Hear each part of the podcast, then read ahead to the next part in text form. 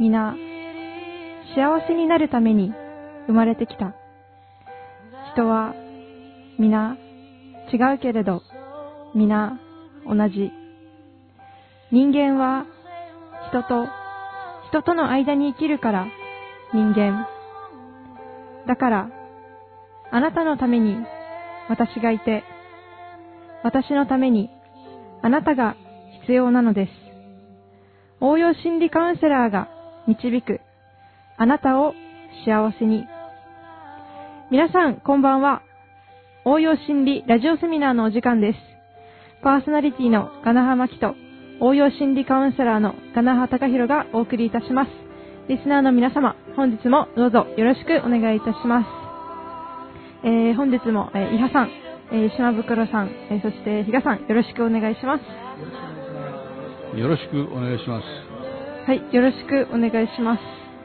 えー、まあ、今週の放送が今年始まって2週目の放送となるんですが、えー、去年は、あ、去年じゃなかった、先週は新年の抱負についてお話をしたんですが、また今週からですね、えー、実践カウンセリングを気を取り直してまた再びやっていこうということで、えー、今日も準備してまいりました。実践カウンセリング。新たな、えー、課題といいますか、手法といいますか、えー、まあ、番組で何回も申し上げている通り、人は幸せになるために生まれてきた。そして、え人は一人では生きていけない。えー、必ず誰かとつながりがあって、生きているということでですね、え一人の一歩はみんなの一歩、え一人の自己解放はみんなの自己解放につながるということでですね、えー、先生、はい、今日は何をする予定なんでしょうか？えー、っとですね、まあ、えー、マキさんがね、今、えー、説明してくれたように、一人の一歩はみんなの一歩。で、新シリーズとしてですね、人生相談。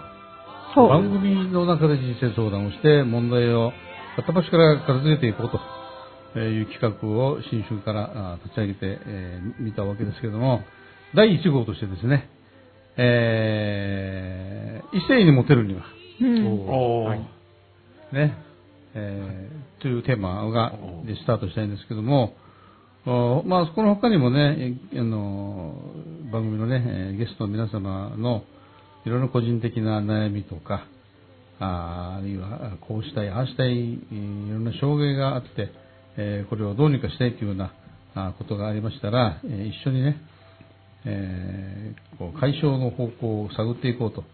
えー、結局人は皆あの同じですからね、えー、一人の悩みの解決は多くのリスナーの皆様の解決につながるということで、えー、考えていきたいんですけども、えー、先週、あ、今週の月曜日にですね、えー、あるところで、え、メンバーの伊波誠さんに。豊さん。えー、今のボケですよ。伊波さんが何名、何名かいて。新春早々のボケですけど、あの、伊波豊さんにね、えー、お会いしました。法典では、はっちゃかすんですよね。結婚したみたいなね。うんえー、そこで、えー、何か悩みありますか？って言ったら、実はモテたいんだと。ねえー、彼女、彼女いるいないの話から、えー、モテたいんだと。ということで、あ、任しということですね。えー、そういうふうにして今日は、えー、さんの悩みをみんなで、この、聞いてあげると。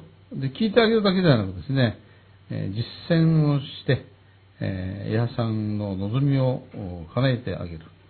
え悩みを解消してあげるというふうなことをしていきたいと思いますね。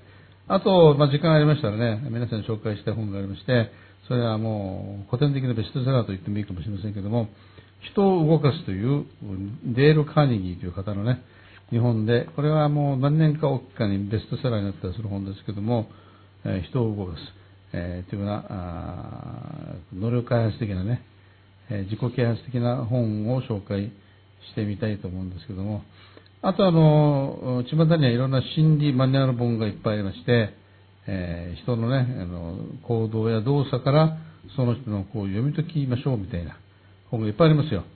それもちょっと紹介したいんでありますし、えー、あと、各個人ですね、今まで生きてきた人生の中でいろんなことを学ばれて、えー、経験則にもありまありましょうしね、えこういうタイプの人はこういう人間だと、え何か自分自身気づいた、あ今、一加減と言いましょうか、観察眼と言いましょうか、えー、おのおのが得た結論的なことをね、えー、こう皆さんに紹介してほしいということですけども、だいぶ前置きが長くなりましたが、では、あ伊波さんにね、えー、皆さん、モテるにはどうしたらいいでしょうか？おぜひ教えていただきたいですね。知りたいです。知りたいです。いや、これは、みんなでですね、みんなで伊波さんがモテるにはどうすればいいのかというアドバイスと、指導を考えてあげると。なるほど。で、それは人はもうタイプがいっぱいいますからね、えー、一括りにはなかなかできませんよ、これ。うん、ね。ただ共通しているのがありまして、それは自然体になるということですよ。うん。あのおなんて言いましょうか、モテない人ほど、このいろいろ理由を探すのうまいですよね。足が短いとかですね、えー、髪の毛が本数足りないとかですね。えー、これほとんど無意味です、これ。実際モテる男というのはね、そんな2枚目ばっかりじゃないですよ。まあ2枚目は有であること確かでありますけどね、あの、この、スタイルがいいとか背が高いとかね。でも実際に、この、羨むほどのモテる男というのは、意外とそういうタイプじゃないですね。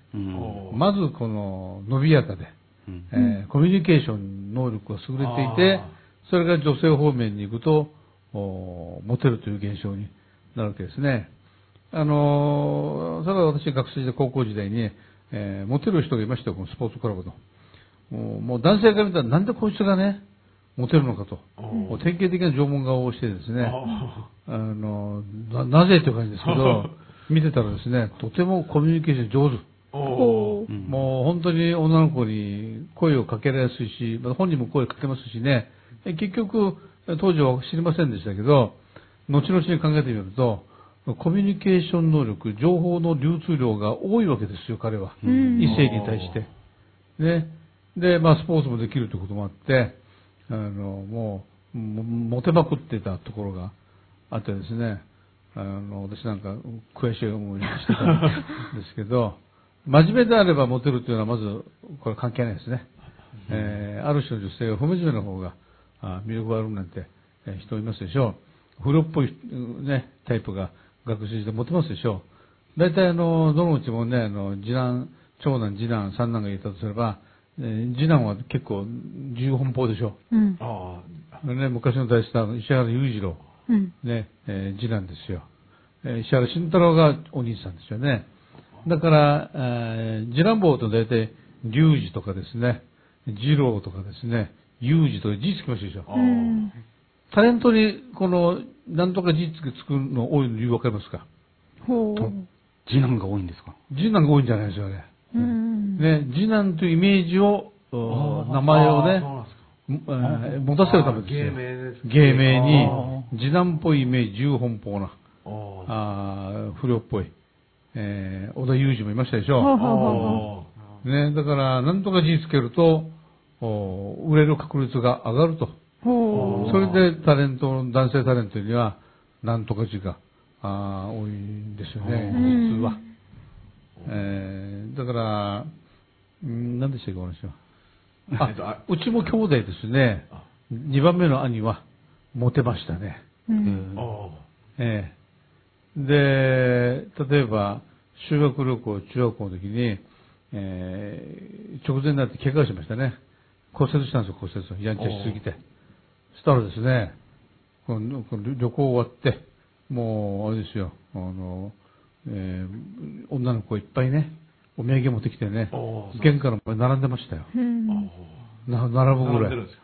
か？わいそうです。ね、代わりお土産買ってきてあげたからなんでね。で、本人は私が見たらね、なぜモテるのかと。そして女性から見たらね、それは、えー、口が巧みでね、明るくて冗談がうまくて、えー、やたら女の子を笑わせているキャラクター。うん。これモテるわけですよ、それね。えー、明日から八さんにそうなってほしいんですけどね。まあ、そういうわけにはいかないと。で、いろいろ人間類型見てきたんですけども、あることに気がつきましたよ。幸せという観点から。ね、モテるモテる多い結構ですけど、えー、数ではないと。うん。ね、質であると。まあ、友達もそうでしょうね。いつね、この、冷たくなるかわからないようなね、友達よりも、真偽に熱い友達が、えー、大事なわけでして、これも数よりも質でしょう。うん。要するに。女性、はい、異性もそうですよ。だから、えー、モテまくるという必要ないかもしれませんけども、モテないよりはいいということでですね。えー、じゃあ、伊波さんにアドバイスをどうぞ。お、急にシーンとしました、でも、あ、ちょっとじゃあ僕いいですか？おはい。いや、アドバイスというか、僕、伊波君は、この、今年、この、持ってるんじゃないかと思います、これはまあ、本人も気づいてるかもしれないですけど、やはりこの、キャスターをやり出して、彼にこう、自信がこう、みなぎってきてますね。で、まあ、キャスターとして喋るわけですから、しかも MC として、こう、やっぱり喋りも、ね、こう、上達していくだろうし、はい、この喋りが上手くなっていけば、そして自信があれば、自然と女の子も惹かれてくるんじゃないかなと感じてますけど、どうですか？なるほど。確かに、あの、前よりは自信はついてきたのかなと思っている部分もあって、そこは納得をしていて、まだまだでも足りない部分はあるなっていうのは自覚はあるので、まだまだそこは精進しないとなとは思ってます。謙虚さも兼ね揃えてる。素晴らしい。さすが伊波先生。ね、伊波先生すごいですよ。先輩向かってね、成長したねとか、え偉い人ですよ、一応ね。評論家です。トミーさんどうですか？一応前、伊波さんが学生書持っているのを見て、昔の写真見たんですよ。で、なんか昔の写真は結構髪の毛も立ててから、なんかやんちゃっぽい感じだったんですよね。だからなんか、あ、これやったらいけるんじゃないか。まあいける、まあ今でもいけると思うんですけど、これやったらまたに、またなんか、ギャップ、ギャップがあって、やっぱ今ちょっと、もしかしたら真面目すぎるっていうイメージもあると思うんですよ。で、その真面目すぎるのに、ちょっとこういう髪の毛立てたりしたら、ギャップがあっていいのかなっていうのもじゃあ、思いますか？ヘアスタイルを変えるってことですか？なるほど。今でも別に悪悪くはないんですけど、悪くはない。悪くはない。なんですけど。で、自分たちの同級生で、まあ、ほんモテるやつがいているんですけど、やっぱりさ先ほどあの、先生がおっしゃったように、やっぱりコミュニケーションが上手なのと、うん、もう一つやっぱり声が大大きい、ハキハキしてるんですよ。声がハキハキしてますね。なんか声が大きい、いやだと、あとみんなよりなんか人一倍声がなんか大きかったような感じがしましたね。それはいい指摘かもしれないですね。ちなみに、伊波君は、年上、年下とか、こう、好みあるんですか？好みですか、まあ、まあ、好きになれば上でも下でもっていう感じですが。僕はあの、伊波君はこう、母性本能をくすぐるといいんじゃないかと思うんですけどね。だから年上の女性とか、まあ、下でもちょっとしっかりした人っぽいので。でも付き合った人は基本的に精神的に僕より下だったので。これは長長続きしました？しないですね。でしょうね。はい、違うんですよ。あなた違うんですよ。どうですか、年上は。年上、付き合ったことがないんですよ、上が。今年行きましょう。なるほど。この、ね、この今活動してる業界、年上の人でいっぱいいるので、思い切って、50代の方とか。それは思い切りすぎてかも。いやいや、でもそれによってちょっとね、伊波君のこの、なんかね、この人間性が高まるかもしれませんよ。新しい世界を見てみてはどうでしょうか。親が聞いてびっくりだろうな。親。そうですね。親も50代なので。それは若い、若いですね。ひどいじゃん。ギリギリ50代であったりするんですけど。ああ、そうですか。ああ、そうどうぞ参考になりました？はい、そうですね。やっぱ、ちょっと深刻そうな感じ。やはり今まで、まあ、年齢は上でも精神的にしたというか、うん、ちょっと甘えてくるタイプだったりとか、いう感じだったので、やはりそういう意味では、やっぱ上と付き合ったことないので、うん、まあ、そうだよねっていう、確かに思ってる部分があって、でも機会がないだけで、機会があれば一度は年上と付き合ってみるのもいいんじゃないかなとは思ってはいるんですけど。今この番組、あの、キャスターやってるんで、はい、その、その番組に出るときに、この先ほど島袋君が言ったみたいに、その番組の時はそう紙を立てて出たりとか、そのギャップを作ってみたりして、で、見てる方は結構ね、大人の方が見てるの多いと思うんで、そこでそのキャスターとして相手の、喋るだけじゃなくて相手のなんていうの、様子も伺いながら、空気も読みながら、こう、相手の話も引き出したりしていかなきゃいけないじゃないですか。そうですね。それを女性と接するときに活用して、自分がその女性、口説きたいと思う女性がいるときには、こう、自分が喋るだけじゃなく、相手の話を引き出すようにしていけば、女性が心を開いて、そのまま、そう、なんていうかな、もうもしいい人がいたら、そのまま自分に気を向かせることもできるんじゃないかと思いますよ。比嘉さんは 実践済みですか？僕これまでいろいろ実践してきましたよ。この、押す時と、あと受け身の時とか。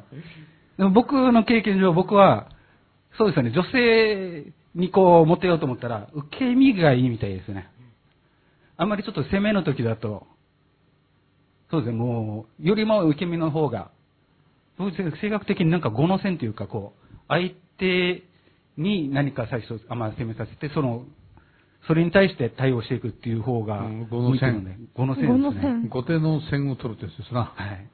さすが武道家だ。ああ。後手の線ですか。いわゆるカウンターですよね。うん。そうね。まあ、カウンターも入りますね。後手の線ね。でもこれは、あれですよ。かなりテクニックのね、あの、実力者でなければ、後手の線という手は、あの、使えませんよ。そうですね。もう、ノックアウトされますよ、あの、下手なやつがやったら。だからこれまでが、それが、まあそこまでうまくいかなかったんですよ。ただ今年ですね、僕去年1年間でのこう、飛躍が、経験と飛躍がありますので、今年それがいけるんじゃないかと僕は思ってるんですよ。それそこを極めてみようとちょうど、ね、今年恋愛の年にしようと思ってるんで。お素晴らしい。すごいですね。今の、今の笑い声来ました？ほほほほ。これいけるな。あちなみにね、これラジオだから実物見えませんけどね。まあ、男らしいタイプの顔をされてますあの、あの、いやさんじゃなく、比嘉さんね。で背もまあまあ高くてね。えー、あれですよ。まあ、モテるタイプと言えなくもないね。私なんか背が低いタイプでありましてね。まあ、同じ部類かもしれませんね。あの、伊波さんもね。ただ、あの、実際モテる人はね、ほとんど外見はね、あの、関係ないというか、むしろ、うんイケメンバリバリはね、近寄りがてなるわけですよ。女性の側もね。女性は臆病ですからね、あの、自分が見劣りするような相手はなかなか近づきがてなるわけですよ。ね、女性臆病ですからね。だから意外と、このかっこよくない男性の方が、女性は警戒心がね、えー、低い場合が多い。という利点も実はあるわけですよ。ね。だから、マイナス転じてプラスにするというふうにね、我々はもうサバイバルですからね、何でもかんでもプラスに転化して、ヨットは逆風で前に進むと言いますからね、うん、あの、それを活用しなければいけないと思いますけども、ただ自己流はこれまずいですね。うん、もう私もね、若い頃はもう無数の失敗を繰り返して、顔から火を吹くほどの恥をかいたりですね、あの、よくこの、巷には恋愛マニュアルあるじゃないですか、この、本屋さん行けば、えー、プレイボーイがいろいろ書いてるわけですよ。女に持ってる方は、秘訣は、なんてね。で、えー、マニュアル化して、女性に持ってる36の秘訣とかね、あるわけですよ。心得みたいなのが。で、持てない人ほどこの本を手に取って熱心読んでですね、マスターしようとして、えー、突撃して、えー、あえなく全滅すると。砕ける。砕けてしまうと。あの一般論で言えばですね、名選手、名監督ならずですよ。ああ。ね、名選手に教えてもらってもね、ほとんどね、あの、上達しない場合が多いわけですね。だから教えるのと、監督と選手は違うわけですな。ね、だから、モテる人の真似をして、モテた、まあ、このあんまりモテない人がね、モテる男を真似しても、これは、これ、失敗が半分約束されているようなもんでありまして、まあ、失敗も勉強の一つと思えば、あの、いいかもしれませんけどね。あの、どうですか勇気出ましたか？それとも それとも、あの、逆ですか？今ですね、今までの過去のこともいろいろ考えながら聞いていて、やはり、この、自分から進められない理由を考えたときに、うん、まあ、それなりに結構痛い目に今まで会ってきてるので、痛い痛い目というと。この来ちゃった人が全員、まあ、うつ病だったり、パニック障害だったり、総合失調症だったりとか、これはなかなかヘビーですね。これは、あれですか？選んだんですか？いえ、選んでないんですけども。たまたま。たまたま後からなった人もいますし、分かってて付き合った人もいますし。ダマさん、後からなるって言ったらなんか自分に原因あるんじゃないかな。別れた後になって、また付き合うとかはありましたし。あなんかそういう人たちを見てるから、ちょっと進んで自分のところに来る人は変な人が多いから、ちょっと敬遠してしまう自分もいて、積極になれてないかなっていうのが。なんか、いや、そうですね。伊百君はなんか、ちょっと受け止めてくれそうだから、そういう人が、こう、すがってくるんじゃないですか？き、厳しく、うん、あの、なんだろう。自分を攻撃しないみたいな。うん、ああ、そうだね。で、受け止めて、話も聞いてくれるし。うん、あそれでですかね、言われたのが、最終的に言われるのは、あんたは私の父親かって言われるんですよ。そうだね。そうだね。いいんじゃないですか？ね、それもいいんじゃないですか？自分はそれでいいと思ってたんですけど、うん、相手はまあ、まあ、若かっその時は若かったので、うん、やっぱ父親より恋人を求めてる年なので、だから父親はいいよっていう気持ちが強かったのかな、相手にっていうのはありますね。あれじゃないですかね、その時は伊波君は、ちょっとまだバランスが悪かったんじゃないですかね。その父親みたいにこう、なんていうの、相手を引っ張っていくような、あの、対応をするけど、その割にはあの、年齢と経験が足りなかったと。だから、逆に言えばこれからは、まあ、去年1年間でいろいろな経験してきてるじゃないですか。はい、で、キャスターとしてもやっていく。で、やっていった中で、その、伊波君の特性が、に、経験が伴って、その、いい方に発揮していくんじゃないかなと思うんですけど。なるほど。頑張ってください。あの、あのですね、あの、うん、えー、まあ、この、およしのテーマでありますけどね、解決を目指せば失敗するんですよ。ね、では、まあ、例えば人見知りだとか、対人恐怖症いっぱいありますよね、悩みがね、はい、そういうか。これを、この取り組んで、これをなくそうとする努力自体が、問題の解決を阻んでいると。これを応用すれば、モテない人がモテようとすれば、ね、同じ結果になるわけですよ。この論理の、のえー、アナロジーわかりますよね。モテようと、モテない男が、モテようとすると、ね、ますます持てなくなる。だから、物事のいい点ほとほとんど副産物なわけですよ。副産物。あること一生懸命になっていたら、あることが漏れると。因果の関係。まあ、風が吹けば怪我もわかるみたいな。それをね、あの、集約していろいろ考えると、あの、命の輝いている人というのは魅力的ですよね。どうでしょうか。うん、ね。で、えー、それはアドバイスはもう数年ありますけども、アドバイスさえも我々失敗するわけですよ。あの、昔の話ですけどね、ある持ってない人がいて、えー、アドバイスが欲しいっていうんで、あの、この、私ともう一人の人がね、相談に乗ったことありますよ。うん。心理学もでも知らない頃ですよ。で、とても消極的、この人は。ね。もう本当に、すべての安全を確認しないと行動できない。うん。だから相手が自分の手を引っ張ってくれなきゃ嫌みたいな。これ持ってるわけないですよね。女一番嫌うタイプじゃないですかね。ああ。でね、とにかくね、この、もう突撃だと。うん、ね、当たっていくだけど、押し抜いてたみたいな。一番この、この、なんて言いましょうかね、アドバイスはしやすい内容のアドバイスですけど、それさえも抵抗するわけですよ。ね、どういうふうに抵抗するかっていうと、声かけられないと。うん、なぜなら、相手がね、独身か、既婚者か、わからないじゃないかと。うんね、だからダメなんだよ、あなたってね。声をかけるか分からないじゃないかと。そのために声をかけるんだろうと、片っ端から。うん、100打って3つ当たればね、もう、の十分じゃないかとね。うん、それも、この、できない。あの、要するに自分自身を守る気持ち、えー、安全が確保されてなければ嫌という人っていうのは、やっぱり冒険できませんよ。できませんし、冒険しても成功する確率低いですよ。だから命の輝きね。あの、ちょっと話が変わりますけどね、あの、朝、この毎朝、あの、小学校1、2年生の女の子がね、一生懸命同じ道を同じ時間登校するのを見かけたことあるんですある時期ね。とてもね、この、ほのぼのとした感じるわけですよ。ね。なんか励ましたくもなると。うん、微笑ましくもあると。で、自分の感情をいろいろ分析してみたら、この、命の輝きを見て自分は、あとてもほのぼのとした気持ちになったんだなと。まあ、小さな感動ですけどね。えー、というのも小学生の女の子がね、いろんな、えー、お道具箱を袋に入れて、リュックも背負ってね、下向きに預金も振らず、一生懸命道を、ね、この、踏みしめて歩いていると。雑念がないと。うん、もう、とにかく学校で先生のことを一生懸命聞いてね、一生懸命、えー、習字もして、えー、いろいろな、えー、学校の行事もこなして、全身全霊を学校生活に打ち込んでいると、幼いながらの。この命の輝きですよ。ね。それを見て、私は感動したような気がするんですね。あと、あの、いろんな、あお体の不自由な方いてですね、松葉杖がつく人いますでしょう。ああいうのを見てね、一生懸命やってる人を見ても、命の輝きを感じるわけですよ。うん、だから、これ発展させていけばですね、ある人が一生懸命命の輝きを働かせたら、これ魅力的です、これ。うん、あるいはこれ魅力を感じる人を相手にすればいいんだってね、うん、自分とタイプが違うものを追っかけてね、これは無意味ですよ。ちょうど同じようにね、皆さんお金儲けの好きですけどね、お金を追っかけますけど、お金を追っかけてお金を得る人間って、これ才能ですからね。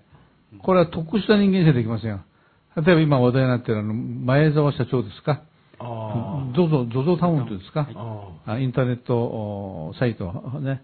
あの人は、なんかあれでしょう、あの、え、記事によるとね、え、洋服類はネット販売向かないと。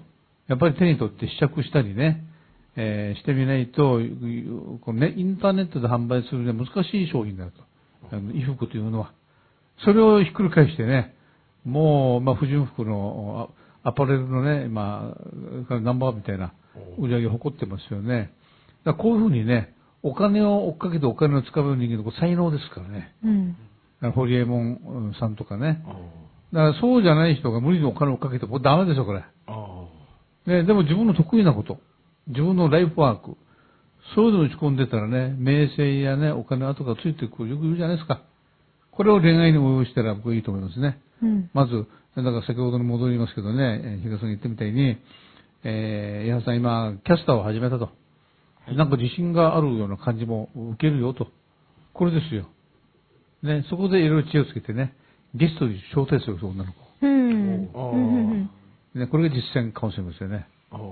ね、だから、あの一生懸命ね、自分の論説何なりを勉強しててね、この、女の子の関心引くわけですよ。結果的に。ね。結果的に。なぜ職場結婚が多いのか。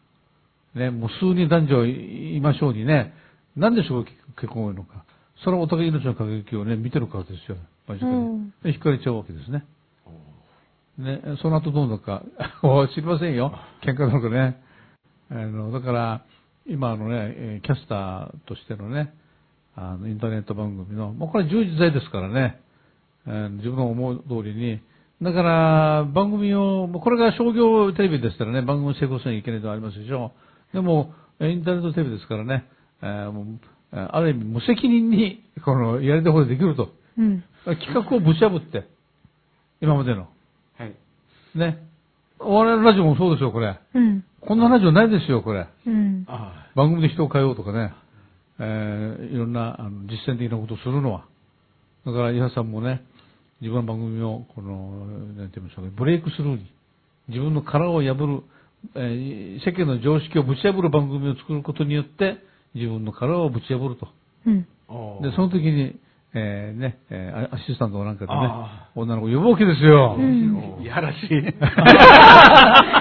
やらしい。なんともいやらしい。いや、素晴らしいですよ。素晴らしい。いや、羨ましいんです。あ、羨ましい。どうですか、この提案は？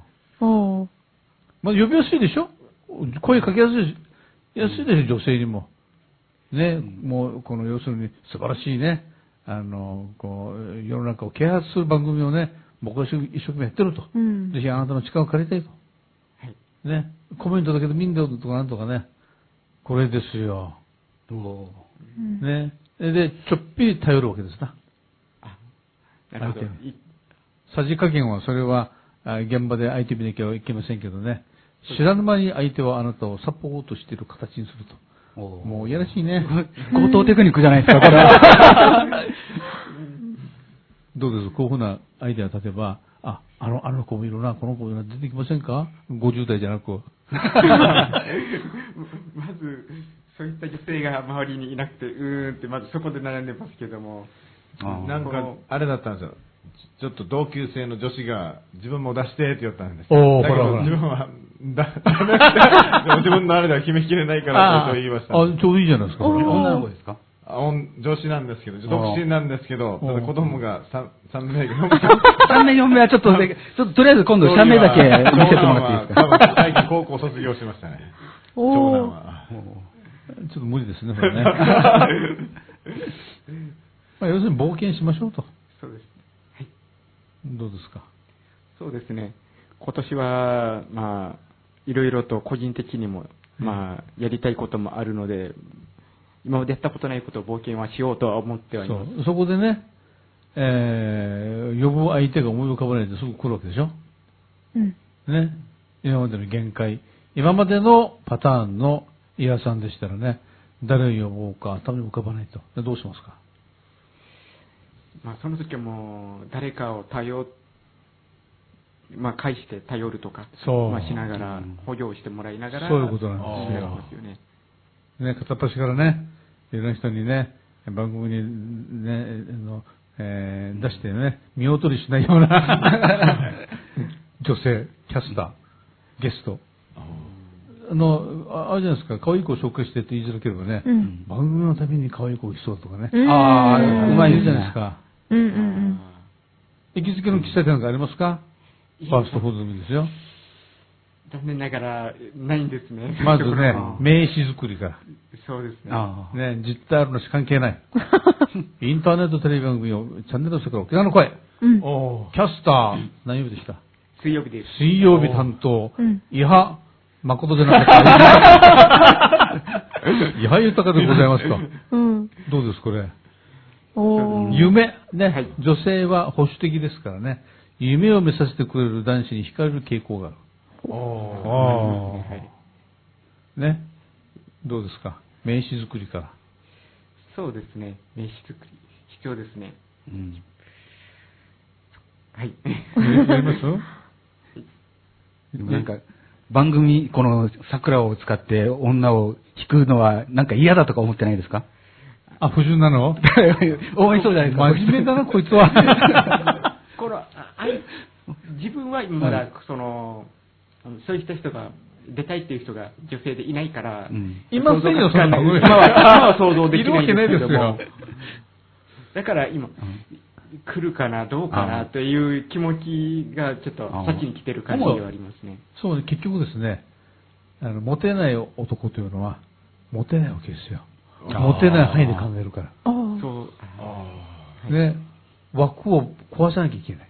枠を。うんね、動画やったってモテる男はね、モテないって打てませんよ。うん、ね、枠を壊す。つまりね、自然体の違反さんになる必要がある。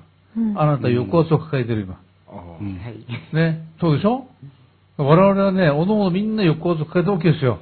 はい、例外なく。ですか？その抑圧を解除すれば、本当の本来の違反、豊かです。いや、誠じゃない豊かが 現れてくると。ね、自然体。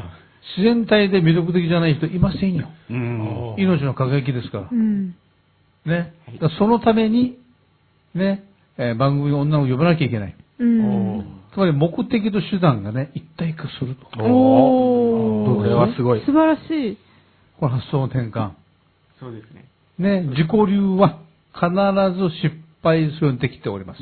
なぜか同じ自分のね、えー、失敗男のアイデアなんてね、失敗しますよ、これ。ね、脱皮しなきゃ。はい。ね、あの、無責任なこと言ってるわけじゃないですよ。私もそうだったんですよ。モテない。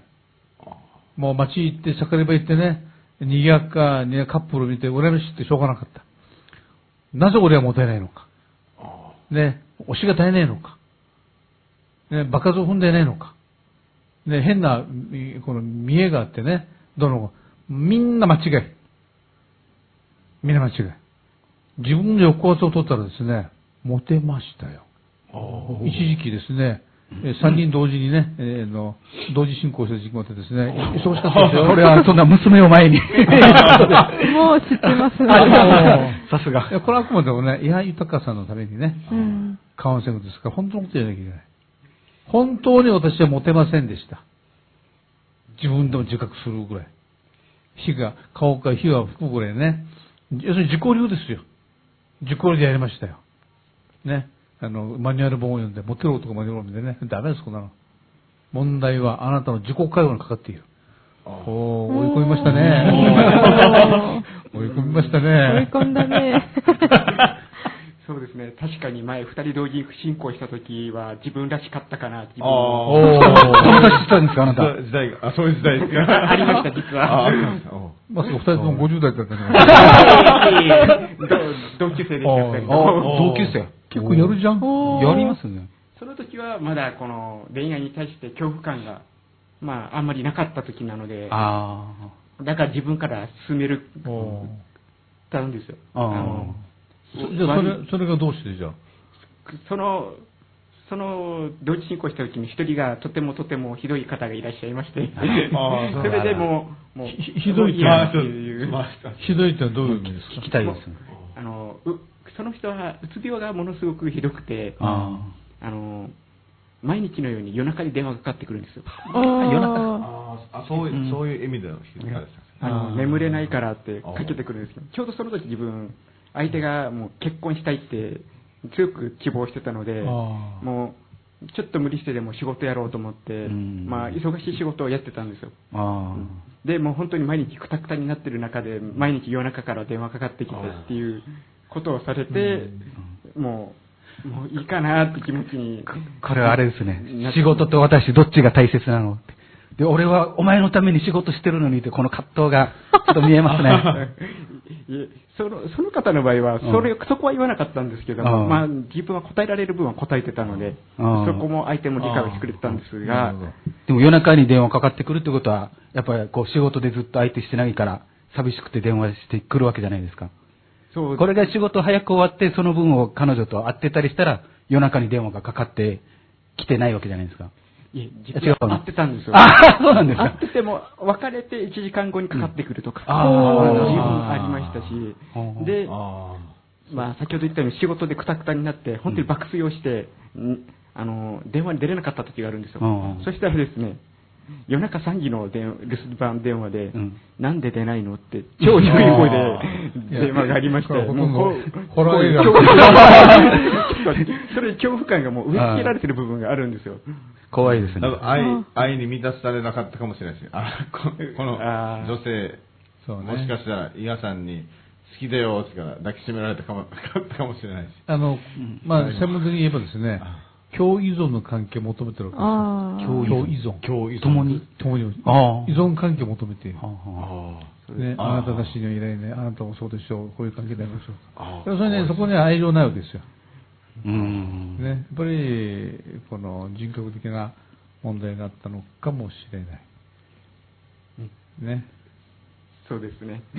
で、ひどい場合、まあ、実際あった話ですけど、ひどい場合はね、相手を引き止めるためにね、関心をもっと持ってもらうために、リストカットする人いますよ。ああ、してた。ああ、してましたもちろんこれは、あの、いい悪いじゃないですよ、これね。あの、本人いつも苦しんでますからね。いい悪いじゃなく、それだけ追い詰められて誰かにすがりたいと。大体優しい人とか、あの、毒気のない男ね。うん、えー、辛く当たるようなことをしないような優しいタイプの男、男性に、えー、頼りかかってね、でお互いでお互いをもたれ合いましょうみたいな。うん、これは泥沼になりますよ。実際の例ね、あの、見たことありますけどね。もう、こりみをがしにね、えー、デストカットするんですよね。ね。声かけてもちっとも起き上がらないからね。布団を剥がしてみたらね、もうリストカットして布団は血だけだった目の前ではやらなかったですけども、さすがに。どんな感じだったんですか？電話が来るんですか？電話が来るのもありますし、うん、まあ、電話が来ても夜中から会いに行って、うん、そして腕見たら跡が残っているとか、うん、あいうことは何度もありましたね、正直。ヘビーだな。これはね、あの、自己流どころかね、専門家の方にしてもらえるとね、本人も救われませんよ。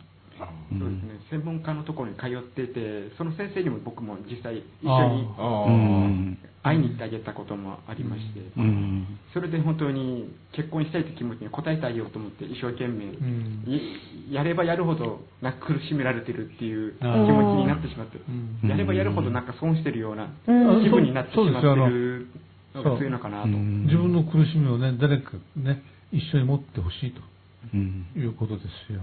危なかったですね。はい。でも本人はね、もう底なしの寂しさですよ。本人は。底なしの寂しさ。まあ、これは母子愛着ね。あこのお母さんとの絆ができてない場合こういうのがよくありますよ。だから、女性の母性をね、宇宙で一番大事ですよ。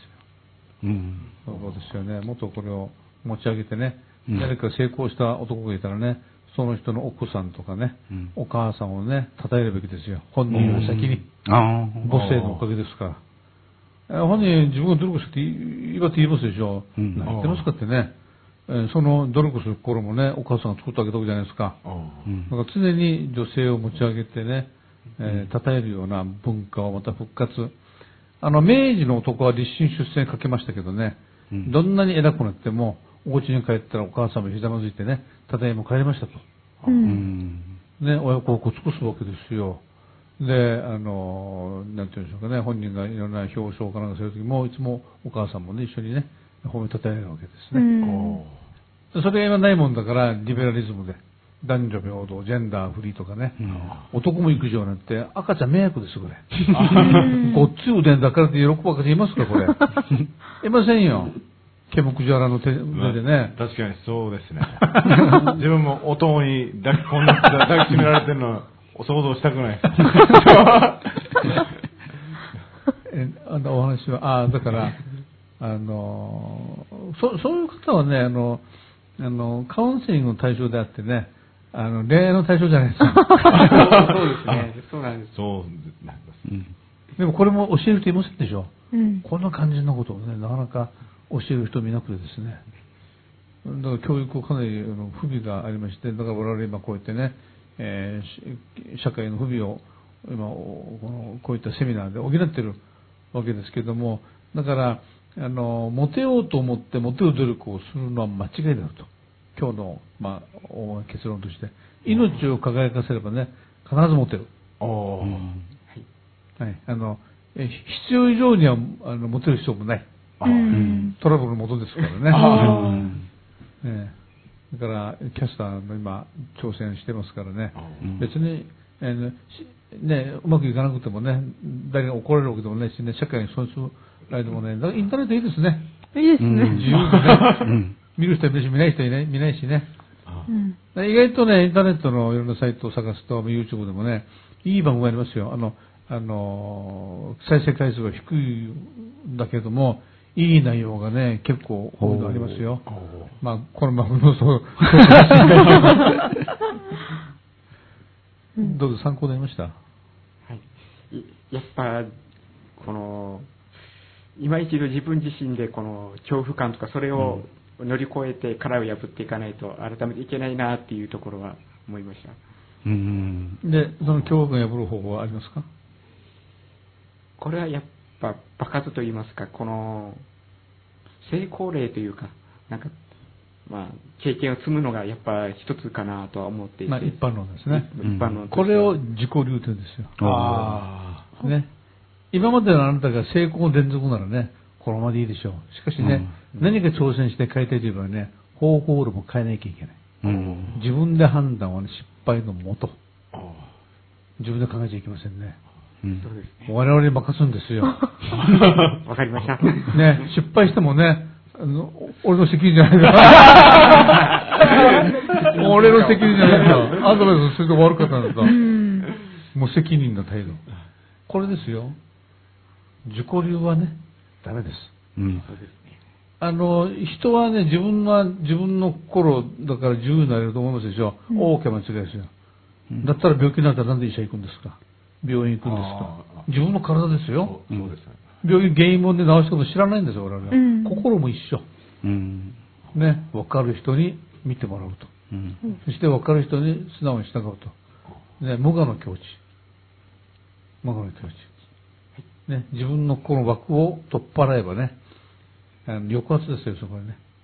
抑圧。抑圧もね、えー、例えばあの、厳しい親だとかね、なんだかんだ、やっぱあるじゃないですか。これと取り組んでもダメ。ね。問題に取り組んで失敗しますから。そうじゃないんですよ。ね、自らのいろんな資質とかね、あるあるじゃないですか。何かに向いてるとか、はい、夢とか希望とか情熱とか。ね、こういうことを頑張ってですね、えー、自分の外部によりどころを作るわけですよ。よりどころを。よりどころ。で、そのよりどころを自分で確認してもダメ。周りに確認してもらって、えー、相手は認めてはいませんでしょう。結構よろじゃないかとね。うん、ね。さっき何気、何気東さんが言った、最近自信がある顔してるよってね。この一言で人変わるわけですよ、少しずつね。それを効率化していくと。能率を上げていくと。ね、勉強会が何かやってですね、報告するわけですね。通常カウンセリングで1対1で、だいたい50分、60分でね、あの、週1回やりますけどね、あの、私はカウンセリングはね、疑義が、疑いがあるんですよ。1対1でやるのはね、あよくないんじゃないかと。まあ、ケースによりますけどね、あの、集団カウンセリングの方がね、パブリックじゃないですか。ね、客観性高めるためには、あカウンセラーと1対1でいるよりもね、あの、複数人の前でね、えー、こう、自分のこの報告をした方が、客観が早いわけですよ。あもちろん条件として、一切批判してはいけない。ね、あの、メンバーは。いいところを、この、称えて褒めて認めてあげると。そして実績を少しずつ上げてもらうと。それをみんなで確認して、確認したみんなを本人を確認するわけですよ。これによって心は知らず知らずのうちに変わっていくと。どうですか？ね、自己流ではね、もう失敗が約束されてます。ね、ほとんどの人がね、自信をつけてからという。うん。ああ。で、思い、思い当たるってありますでしょ？はい。ね、自分の弱さを克服してからと。うん、何か資格を取ってから、ああ何か業績を上げてからとか、ね、お金を貯めて何度かとか、ね、あの、昔ね、ある授業からの話したらですね、あの、いろんな若者見てきたそうですよ。ね、同僚もね、まあ、こういうの若いっていうか、成功する人と成功しない人パターンが気づいたと。それは、あの、お金があったら、あの商売やるんだけどな、という連中はね、全部ダメだったそうですよ。ね。金がないから事業を始めるんだろうと。最初から金からどうするのバカ野郎ってね。これですよ。うんうん、ね。だから、あの素直にね。だから、素直に人間成功すると結構多いでしょ。ね、まあ、偏屈も見ますけど、偏屈者の成功者は大体挫折しますよ。はいはいはい。俺もそうかもしれないしね。えー、いろんな株の売買で大成功して挫折するの多いじゃないですか。うん、あの着実な人ほどね、地味で。えー、地味なんですけども、周りの意見に従うんですね。まあ、時代いっぱい変わって、あのこう不確定要素いっぱい出ますでしょう。ね、でも、えー、よくこう観察するして正しい意見を言う人がいる。そういった人の意見に耳を傾ければね、あのえー、自分が時代の最先端である必要もないわけですね、うん、で。時代が変わっても生き残れるというふうな、みんなの知恵を自分の知恵にすると。そしてその知恵をね、また別の人に伝えていくと。だから共同体ですね。あの、いや、あ、誠じゃなくて、豊かさん。ちょっとそろそろ早めにどうですか？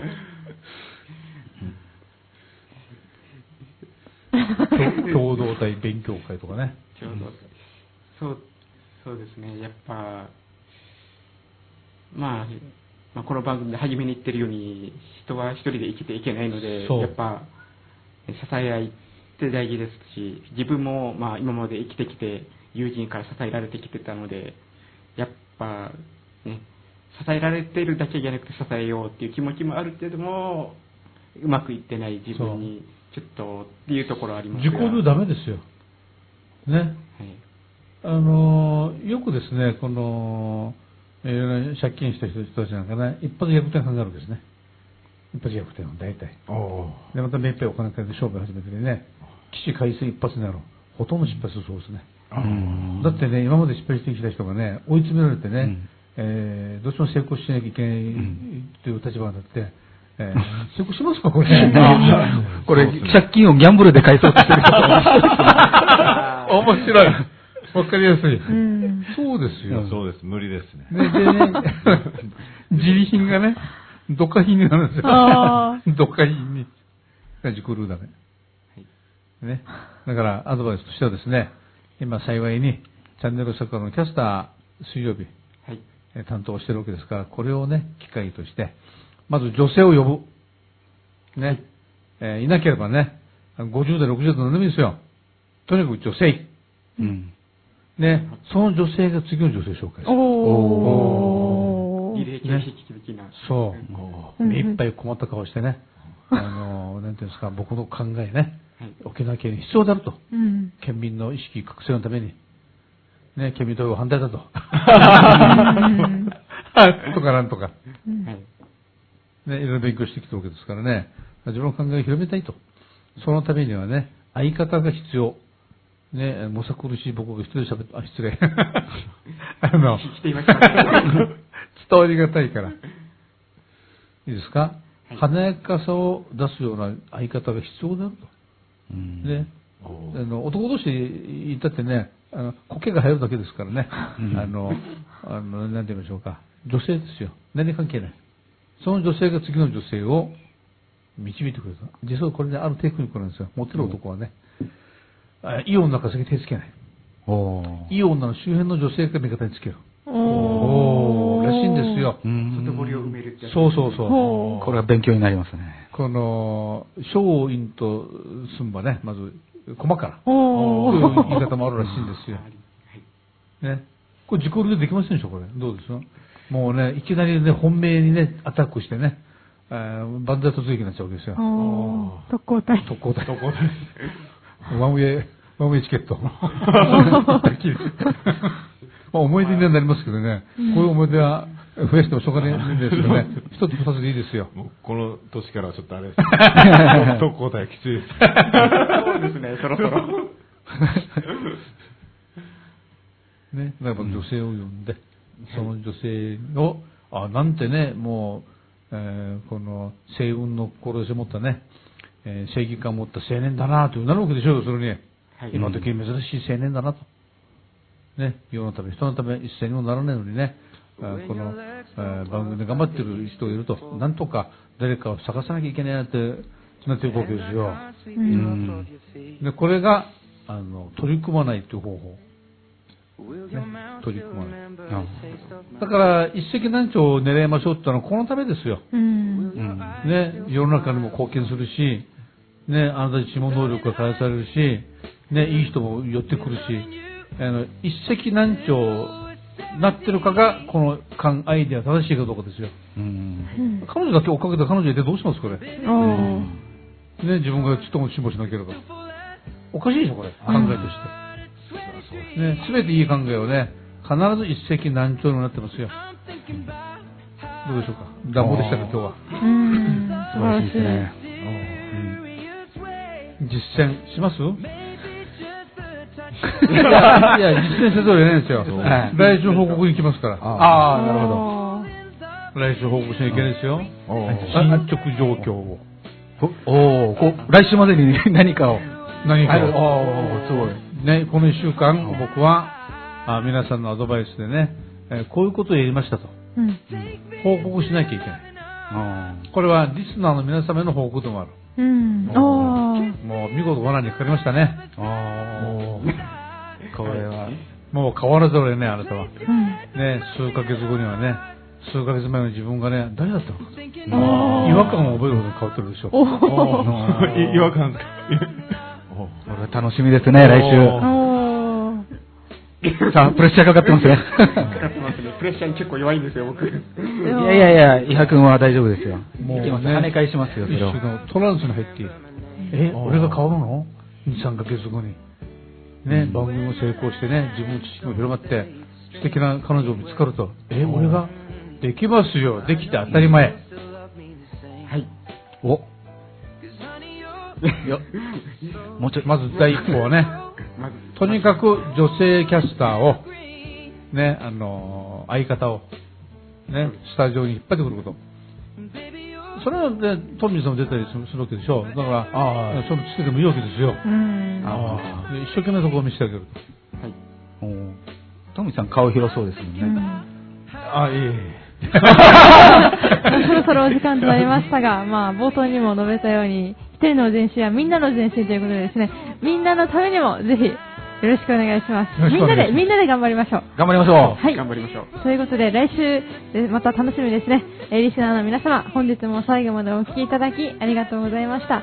来週またお会いしましょう。来週またお会いしましょう。お会いしましょう。またお会いしましょう。